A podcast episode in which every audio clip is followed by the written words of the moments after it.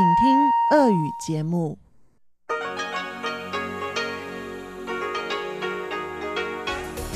В эфире Международное радио Тайваня. В эфире русская служба Международного радио Тайваня. У микрофона Мария Ли. Здравствуйте. Мы начинаем ежедневную программу передач из Китайской Республики. Наша программа выходит в двух блоках – получасовом и часовом. Получасовая программа звучит на частоте 5900 кГц с 17 до 17.30 UTC. В субботу она состоит из обзора новостей недели и рубрики Владимира Вячеславовича Малявина «Всемирный Чайна-таун». А часовая программа звучит на частоте 9490 кГц с 11 до 12 UTC, и также ее можно прослушать на нашем сайте в интернете в любое время. Адрес нашего сайта ru.rti.org.tw.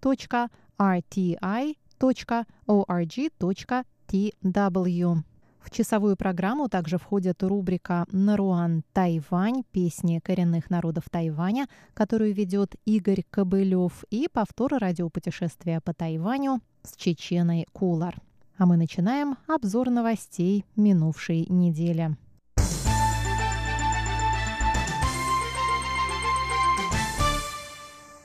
Несколько членов Палаты представителей Конгресса США подписались под призывом к включению Тайваня в ряды Всемирной организации здравоохранения, адресованным главе ВОЗ Тедрусу Адханому Гебреесусу. Конгрессмен Брайан Бэйбин написал в понедельник в своем твиттере, что вместе с 15 другими конгрессменами поставил свою подпись под призывом к включению Тайваня в деятельность, направленную на сдерживание и борьбу с коронавирусом COVID-19. Он добавил, что нельзя политизировать общественное здравоохранение и что исключение Тайваня из деятельности ВОЗ представляет угрозу безопасности здравоохранения. Все 16 конгрессменов, подписавшихся под призывом, входят в группу врачей-республиканцев в Палате представителей Конгресса США. Все они выразили глубокую озабоченность продолжающейся маргинализации Тайваня со стороны ВОЗ в свете распространения нового коронавируса. Они отмечают, что исключение Тайваня из деятельности Всемирной организации здравоохранения во время эпидемии ставит под угрозу здоровье не только жителей Тайваня, но и людей во всем мире, а также наносит урон целостности ВОЗ и безопасности стран-членов. Исключение любого региона из глобальной системы здравоохранения создает прореху, подрывающую глобальное здравоохранение и безопасность. Мы убеждены, что исключение Тайваня создает вопиющие затруднения для ВОЗ и стран-членов. В то же время, учитывая близость Тайваня к источнику эпидемии, его включение в ВОЗ и допущение на Всемирную ассамблею здравоохранения жизненно необходимы для развития многостороннего сотрудничества в регионе, говорится в письме. Письмо призывает главу Всемирной организации здравоохранения приглашать Тайвань к участию во всех встречах, механизмах и мероприятиях, включая 73-ю сессию Всемирной ассамблеи здравоохранения, которая пройдет в Женеве с 17 по 21 мая.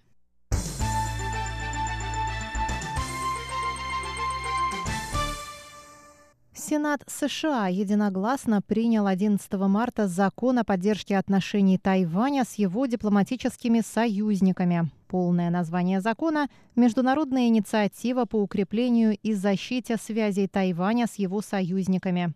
Закон был принят в свете потери Тайванем в последние годы нескольких дипломатических союзников, которые переключили признание на КНР – Цель закона – поддержать международное присутствие Тайваня. С 2016 года следующие страны переключили дипломатическое признание на Пекин, Гамбия, Санта-Ме и Принсипи, Панама, Доминиканская республика, Буркина-Фасо, Сальвадор, Соломоновы острова и Кирибати. Осенью 2019 года обе палаты Конгресса США заслушали и приняли свою версию этой инициативы, после чего была сформулирована итоговая общая версия закона, которая, согласно стандартной процедуре, должна быть еще раз принята обеими палатами. Палата представителей Конгресса США единогласно приняла закон 4 марта 2020 года. После принятия его Сенатом законопроект направлен президенту США Дональду Трампу, который в течение 10 дней должен принять решение о его подписании или наложении вето. В рамках этого закона Госдепартамент США сможет отчитываться перед Конгрессом о принятых мерах по укреплению связей Тайваня с его дипломатическими союзниками. Среди подобных мер может быть поощрение стран, поддерживающих отношения с Тайванем, а также прекращение программ США по помощи странам, которые разорвали с Тайванем дипотношения.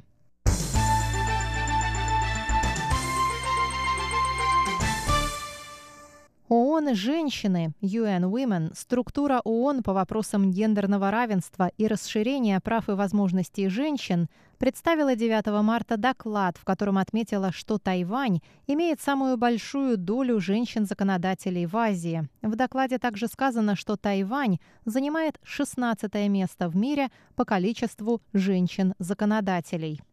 Однако на карте, иллюстрирующей доклад, Тайвань был отмечен как часть КНР. Представительство Тайваня в Нью-Йорке выразило 11 марта протест отнесению Тайваня к Китаю, который в этом списке занял 75 место.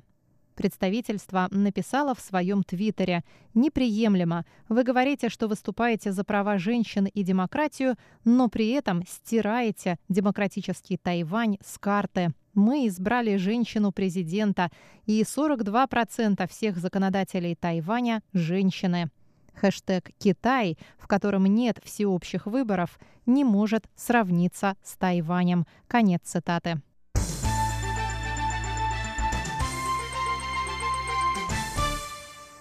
Директор Государственного музея Императорского дворца Гугун в Тайбэе У Мича выступил 12 марта на слушаниях в законодательном юане и рассказал о влиянии пандемии нового коронавируса на работу музея.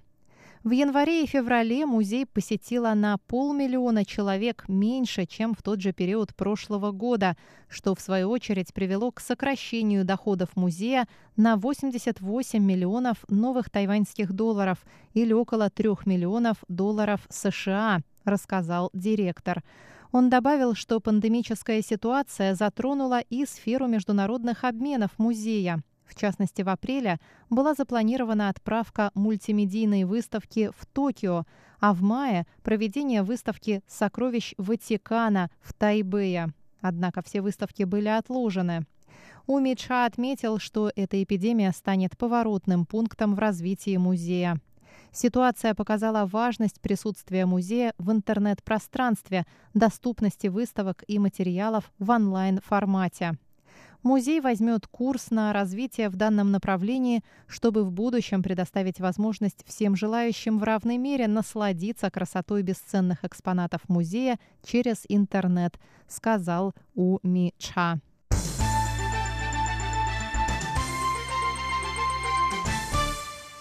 Центральный противоэпидемический командный пункт опубликовал 11 марта предупреждение о повышении уровня безопасности до второго для посещения ряда европейских стран и стран Ближнего Востока из-за быстрого распространения нового коронавируса. В список вошли Исландия, Швейцария, Норвегия, Швеция, Бельгия, Нидерланды, Дания, Австрия, Бахрейн и Кувейт, рассказал министр здравоохранения Тайваня Чень Шиджун на пресс-конференции в среду. Все прибывающие из этих стран должны самостоятельно наблюдать за своим здоровьем в течение 14 дней, носить маску, меньше времени проводить в общественных местах и дважды в день измерять температуру. Франция, Германия и Испания также были отнесены к этому уровню опасности 7 марта, а Италия – к третьему, самому высокому уровню. Прибывающие на Тайвань из Италии обязаны пройти 14-дневный домашний карантин.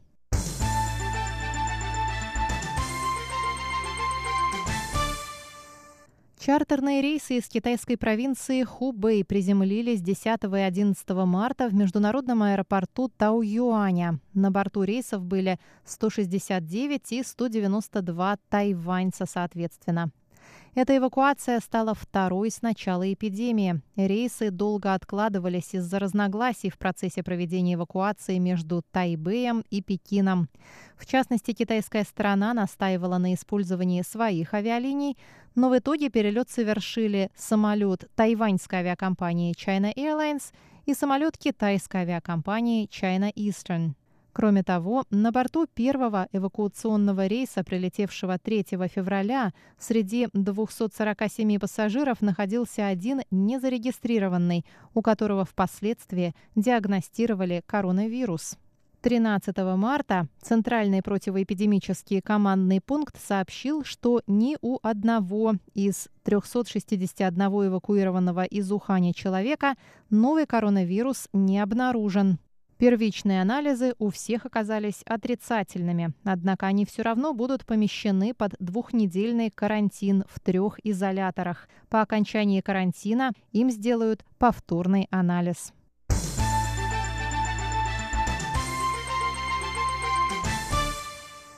Законодательный юань Китайской Республики Тайвань утвердил 13 марта в третьем чтении специальный бюджет в 60 миллиардов новых тайваньских долларов или почти 2 миллиарда долларов США на минимизацию последствий коронавируса. Законопроект о специальном бюджете был принят исполнительным юанем 27 февраля. Бюджет рассчитан на срок с 15 января 2019 года до 30 июня 2020 года. В рамках бюджета будут выделены компенсации на общую сумму в 1 миллиард 820 миллионов новых тайваньских долларов тем, кто находится под карантином и тем, кто за ними ухаживает.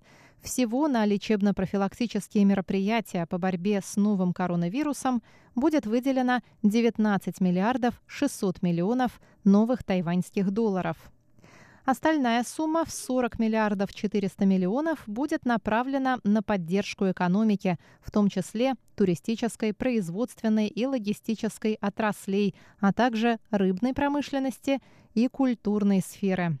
2 миллиарда новых тайваньских долларов будет выделено на потребительские ваучеры, которые можно использовать в заведениях общественного питания, в розничных магазинах, на ночных рынках и традиционных рынках.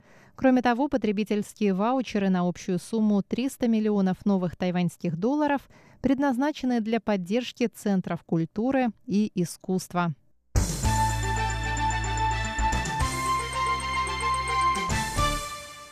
Министр финансов Китайской Республики Су Дяньжун и исполнительный секретарь Государственного стабилизационного фонда Жуань Цинхуа провели утром 13 марта пресс-конференцию, на которой призвали инвесторов сохранять спокойствие и веру в тайваньскую экономику. Мировые фондовые рынки обрушились на фоне пандемии нового коронавируса и резкого падения цен на нефть. Резкое падение также было отмечено 13 марта после открытия тайбэйской фондовой биржи. Паника из-за распространения коронавируса привела к обвалу мировых фондовых рынков. Однако, по мнению властей, падение котировок не окажет большого влияния на тайваньскую экономику.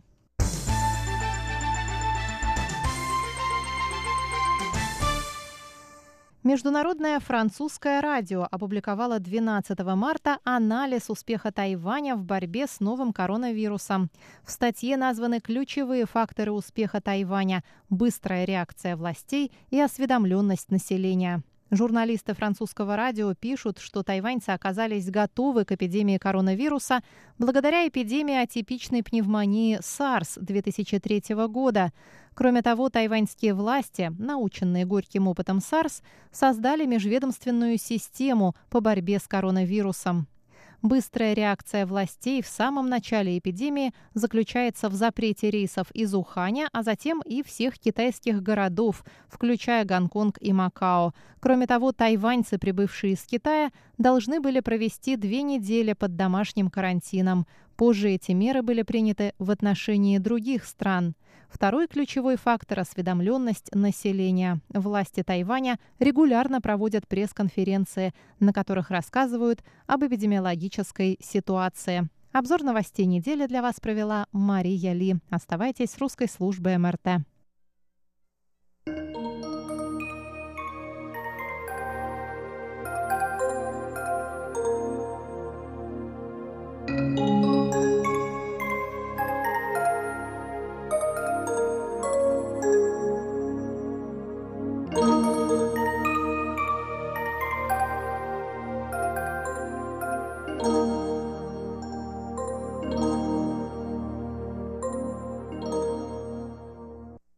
Говорит Международное радио Тайваня. Здравствуйте, дорогие радиослушатели. В эфире передача «Всемирный Чайна-таун». У микрофона, как обычно, Владимир Малявин. Сегодня я хотел бы вернуться к моей любимой книге Германа Кайзерлинга «Путевой дневник философа» и продолжить пересказ того, что говорит, пишет Кайзерлинг о Китае, вернее, писал о Китае – почти ровно сто лет тому назад, в 1911-1912 годах. Мой следующий сюжет – заметки Кайзерлинга о выносливости китайцев, тоже часть их национального характера, как э, не верти. Кайзерлинг как бы ваяет свои мысли. Он ваяет э, в письме свои мысли как скульптор. Черта в значительной мере немецкая. Поэтому мне придется зачитать э, длинный э, пассаж из его книги, где он э, пишет о том, что китайцы, приученные рассматривать телесную и духовную жизнь как одно целое, чему порукой является такое центральное понятие китайской мысли – как ци, оно одновременно материально и духовно. И вот благодаря э, такого рода естественной, естественному единству телесной и духовной жизни китайцы оказываются очень выносливыми и одновременно очень выдержанными и вежливыми. Вот что пишет об этом Кайзерлинг. Из всех людей китайцы обладают самой сильной физической витальностью. Как отдельные индивиды, так и нация в целом отличается, по-видимому, чрезвычайной выносливостью. Китайцы переносят такие болезни, от которых всякий другой на их месте бы умер. Выдерживают рабочие перегрузки, сохраняя здоровые нервы. Самые ужасные излишества не наносят им ощутимого вреда. Нация в целом также не понесла значительного ущерба ни от чрезмерной культурной утонченности, ни от близкородственных браков, ни от опиума или сифилиса. Короче говоря, всего того, что оказывается губительным для других народов. В ней незаметно вырождение. Не может ли быть эта удивительная физическая витальность, спрашивает далее Кайзерлинг, следствием психической культуры? Давно известно, что образованный человек переносит тяготы войны лучше необразованного, что храбрый болеет меньше и с меньшими последствиями, чем трусливый, что нервы человека, приученного к самодисциплине, крепче, чем у того, кто позволяет себе распускаться – Короче говоря, что определенные психические навыки могут защитить от физических опасностей. В наше время существуют целые школы, направленные на то, чтобы укреплять тело посредством душевной культуры. Не в этом ли коренится наследственная витальность китайцев? Вынужденные внешними обстоятельствами и поощряемые мудрой системой морали, китайцы на протяжении тысячелетий – упражнялись в умении собою владеть.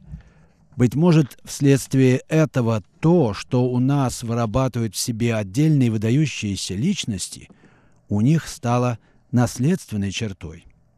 Нельзя, правда, забывать, что в Китае, как нигде в мире, в процессе образования расы участвовал и естественный отбор. И это уже объясняет многое. Слабой натуры в Китае не выдерживают.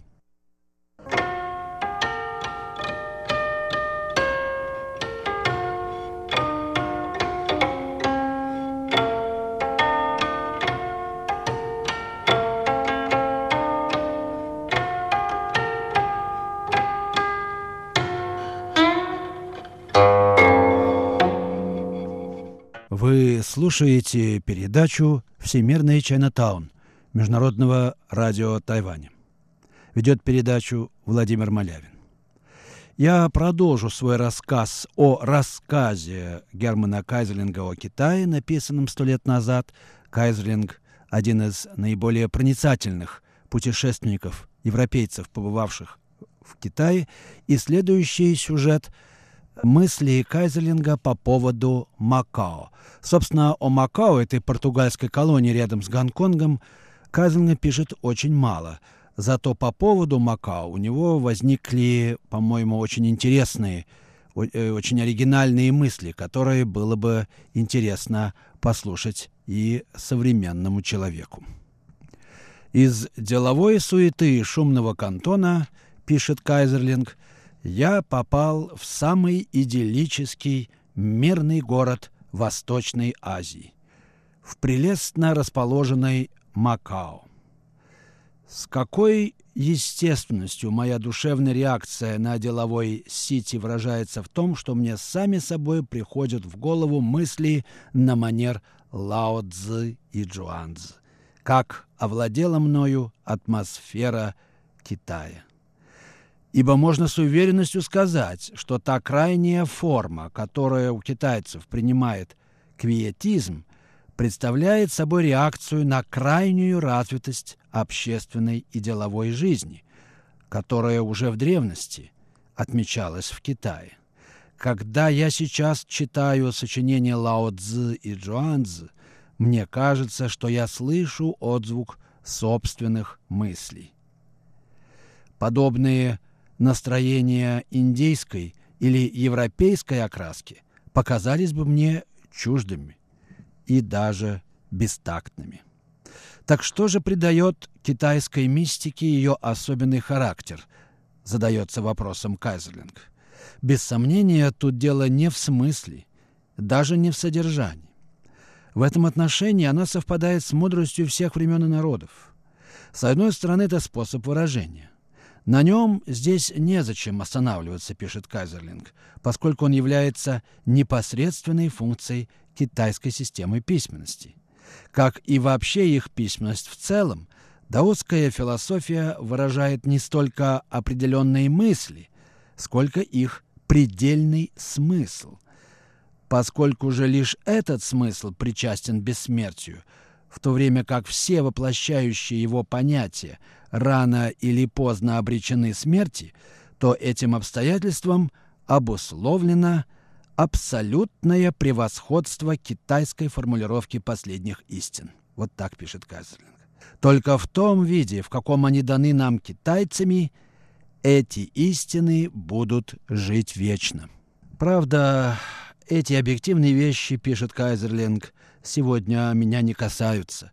Я слишком устал от кантона, слишком нуждаюсь в отдыхе. Думая сегодня о Лао Цзы, я представляю себе не мыслителя, провозглашавшего вечные истины, а приветливого старичка с хитринкой в глазах, человека с неиссякаемым юмором, обаятельного и благодушного. Говоря же об особом характере его мудрости, я имею в виду ее конкретный характер – то, что в ней есть специфически китайского. Это выражается у него главным образом в общей тональности, которая являет предусмотрительность и осмотрительность, и слышится во всех, даже самых возвышенных положениях житейской мудрости. Только чтобы не было неприятностей, чтобы все рассчитывать заранее, заранее организовать. Лучше скрыть свой талант, чем привлекать его блеском лишние взгляды. Лучше казаться слабым, чем сильным. В особых обстоятельствах лучше уступить. Это также типично для китайца, как для индейца стремление к миру любой ценой и деятельный оптимизм для европейца. Вообще-то эта окраска мыслей не может вызывать моей симпатии, признает Кайзерлинг. Но побывав в кантоне, я понимаю ее так хорошо, что в настоящий момент почти что готов и сам встать под эти знамена. Как можно быть гордым и свободным, подобно греческим мудрецам или безмятежно отстраненным, подобно индийским риши, когда буквально невозможно отгородиться от общей массы. Затесавшемуся в нее мудрецу, если он мечтает о маломальски сносной жизни, не остается ничего другого, как только прибегнуть к хитрости. Человек Запада в этом случае чаще всего надевает личину шарлатана, поскольку наша чернь с ее пристрастием ко всему новому и необычному охотно прощает эксцентричному человеку то, чего никогда не спустила бы мудрому то лучшая политика для него – это позволить окружающим воспринимать его мудрость как чудачество. В Китае, где все исключительное при любых обстоятельствах подвергается осуждению, выдающемуся человеку не остается ничего другого, как вообще избегать любых столкновений, что, однако, удается только за счет гордости. Отсюда те крайности, до которых доходят в своем неприятии культуры и общества, те немногие, которым все-таки удалось вырваться из общей массы. Если бы они преодолели в себе последние следы обиды, это выходило бы уже за пределы человеческих возможностей. Как много вещей в Китае объясняются перенаселенностью. И как поучительно для нас, белых людей, которым тоже рано или поздно предстоит разрастись в такую же компактную массу, то влияние, которое она оказала на темперамент китайцев. Ну, последнее пророчество Кайзерлинга, кажется, не сбывается. Европейцев становится все меньше.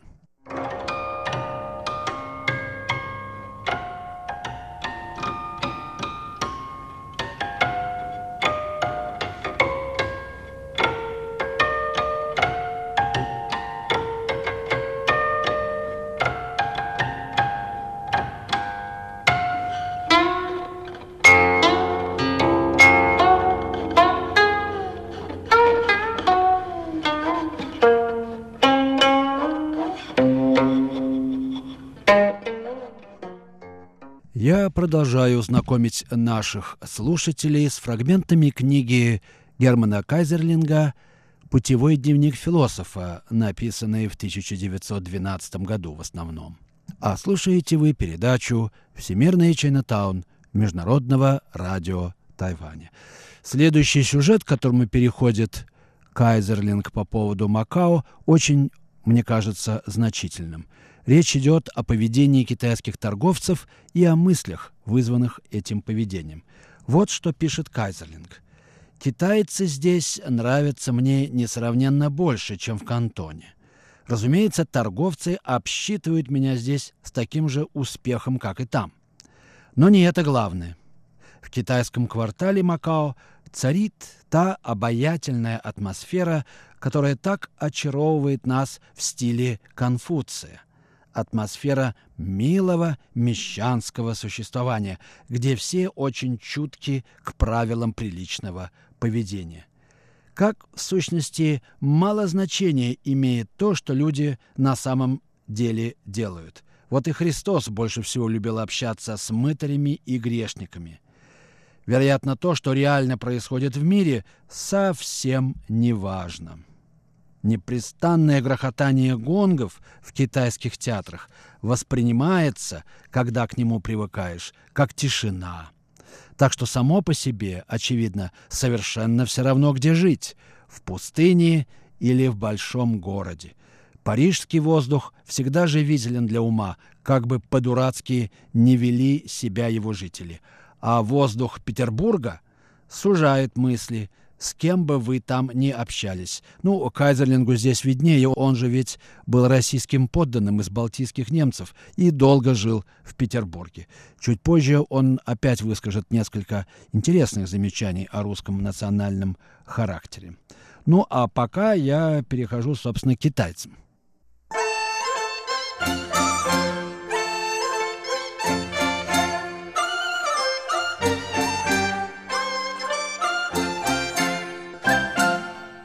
И вот что пишет Кайзлинг на эту тему. На Востоке отсутствует необходимая зависимость между профессиональной деятельностью и существом человека. И здесь я ощущаю это отчетливее, чем где-либо еще. Очень тонкое замечание, по-моему.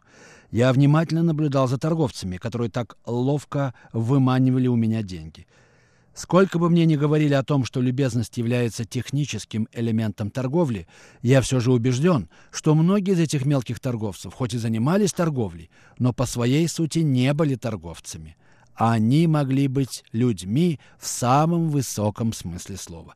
Немцу трудно понять такое соотношение. Тут ему надо поучиться у русского.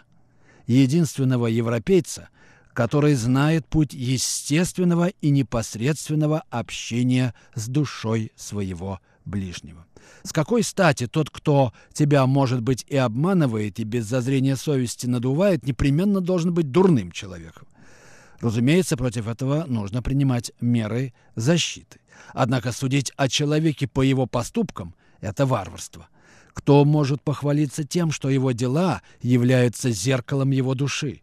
Я таких еще не видал, пишет Кайзерлинг. А там, где человеческая суть и поступки не совпадают, тютелька в тютельку.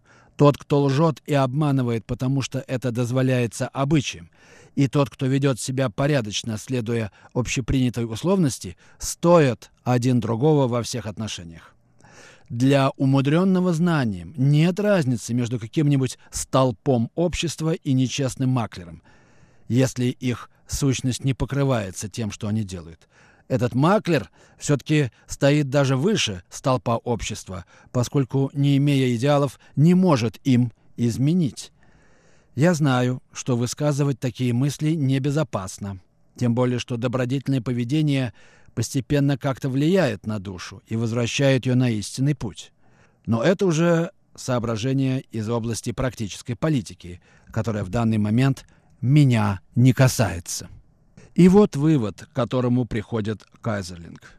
В крайнем выражении дело доходит до такого парадокса, когда просветленный считает своей задачей прятать свою свечу под спутом. Несомненно, такое положение мыслей становится препятствием на пути сознательного устроения жизни. Вообще творческая работа противоречит этому принципу. Но все же нельзя отрицать, что в сочинениях классиков даосизма содержатся, вероятно, самые глубокие изречения жизненной мудрости, какие только вообще существуют на свете. Причем именно с точки зрения нашего идеала, идеала творческой самостоятельности. Как такое возможно?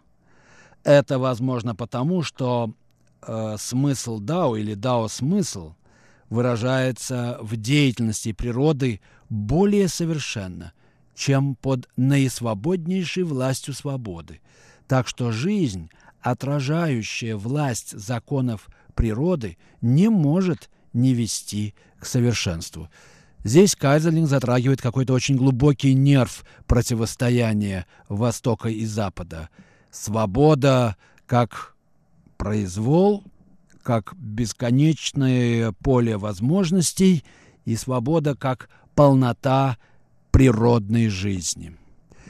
Природа, продолжает Казерлинг, в своей сфере совершенна, а поэтому даже ее поверхностное копирование, возврат к ее состояниям как таковым, помогает скованному понятиями человеку вновь приблизиться к ее живой сердцевине. Вот все, что я хотел сказать о смысле даосской мудрости. Об уникальном значении ее выражения я уже говорил. Из всех до сих пор найденных формул метафизически реального, вероятно, только китайские являются вечными. Что же касается формируемого ею человеческого типа, то этому типу свойственно то двойственное положение, которое характерно для художника. В высших проявлениях он достигает вершины того, на что способна человеческая природа, но во всех остальных он уступает другим типам. На этой ноте я и заканчиваю передачу «Всемирный Чайнатаун» Международного радио Тайваня. Передачу подготовил Владимир Малявин. Всего вам доброго, дорогие слушатели.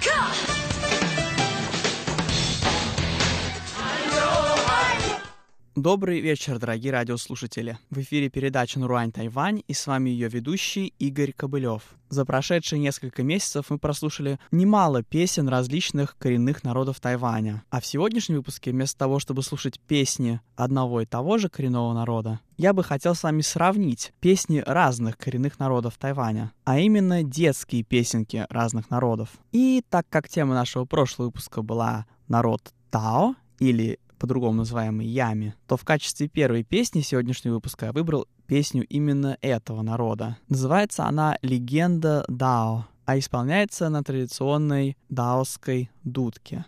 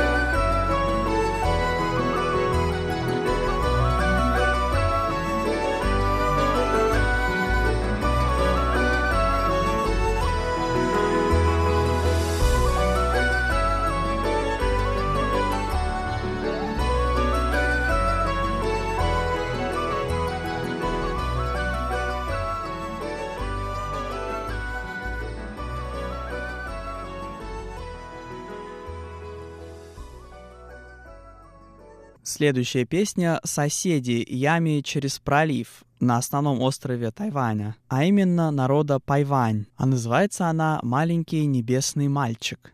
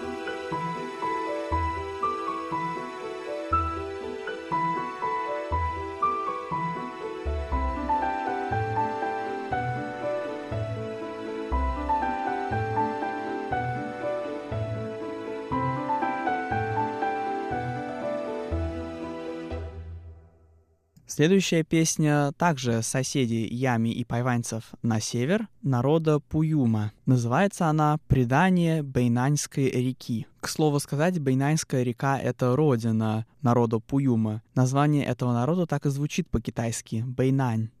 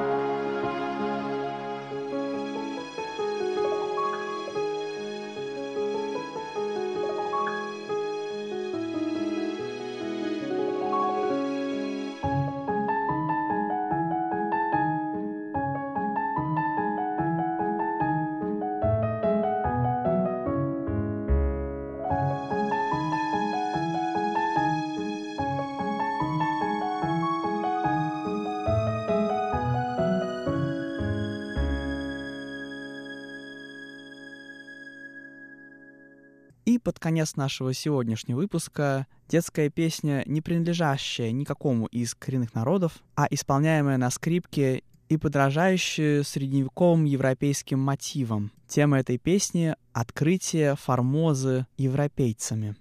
thank you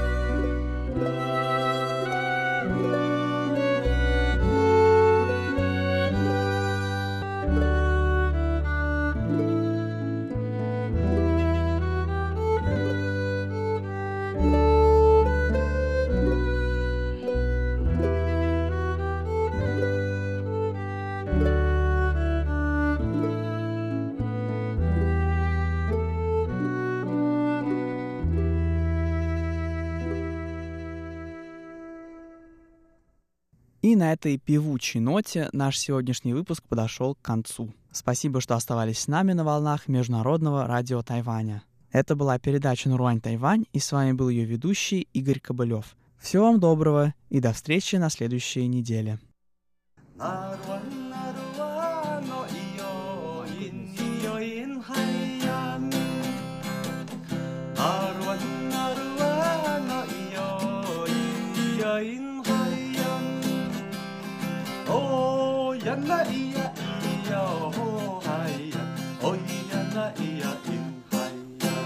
Здравствуйте, дорогие друзья! Вы слушаете еженедельную передачу «Радио путешествия по Тайваню». В студии у микрофона Чечена Кулар.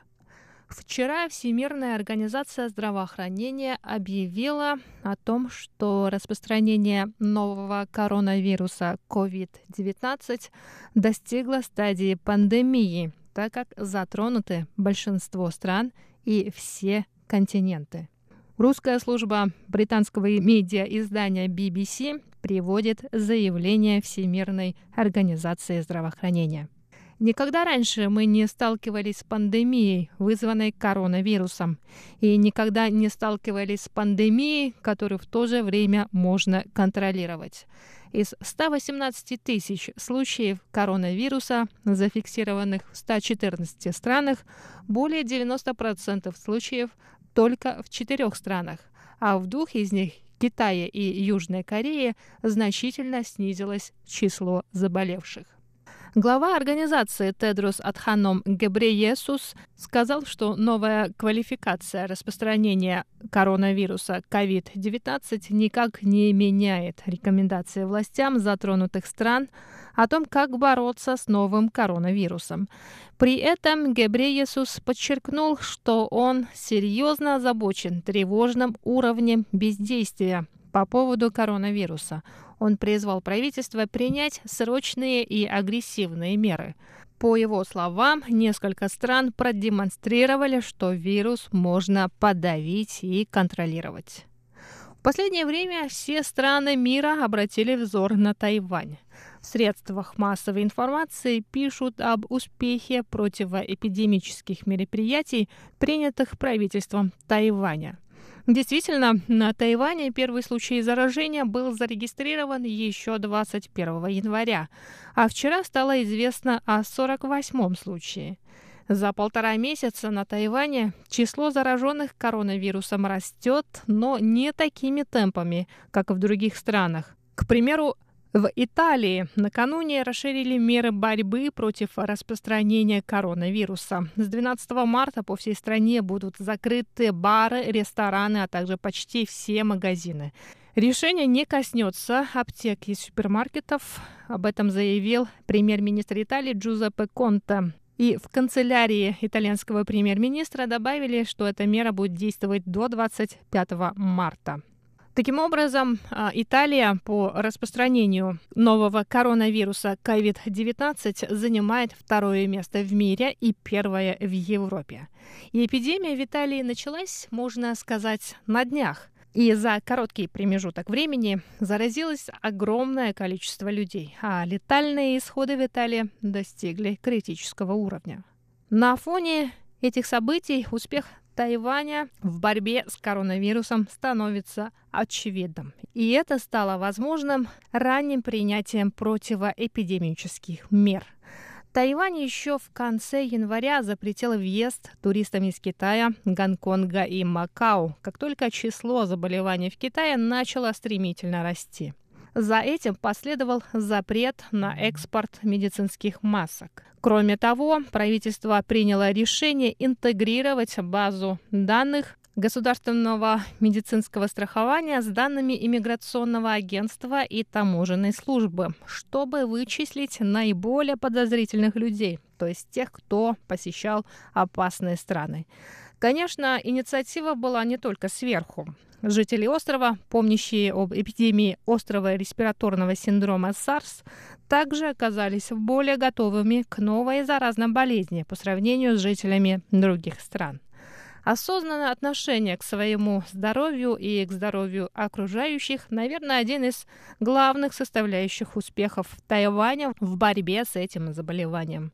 Даже несмотря на то, что правительство выпускает большое количество видеороликов и постоянно рассказывает о том, что ношение медицинских масок не обязательно для здоровых людей, сейчас на улицах Тайваня редко можно увидеть человека без маски.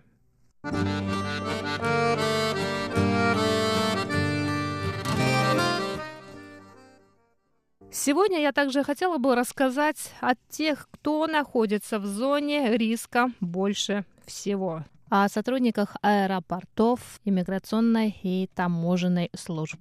Еще до начала эпидемии во всем мире власти Тайваня приняли решение обязать всех прибывающих на остров докладывать об истории поездок до пересечения тайваньской границы. Вот что мне рассказали сотрудники иммиграционного агентства Тайваня. Я привожу их слова без указания конкретного источника. Когда туристы прибывают в международный аэропорт Тайюаня, им нужно пройти два этапа карантинной проверки. Первый этап проверка Центра эпидемического контроля. Пассажиры обязаны заполнить бланки о состоянии здоровья. Нужно написать в них, есть ли у вас повышенная температура или болит ли у вас горло. Если пассажир прилетает на Тайвань из э, стран очагов эпидемии, например, из Китая, Гонконга, Макао, Италии или Южной Кореи, он обязан провести две недели на домашнем карантине.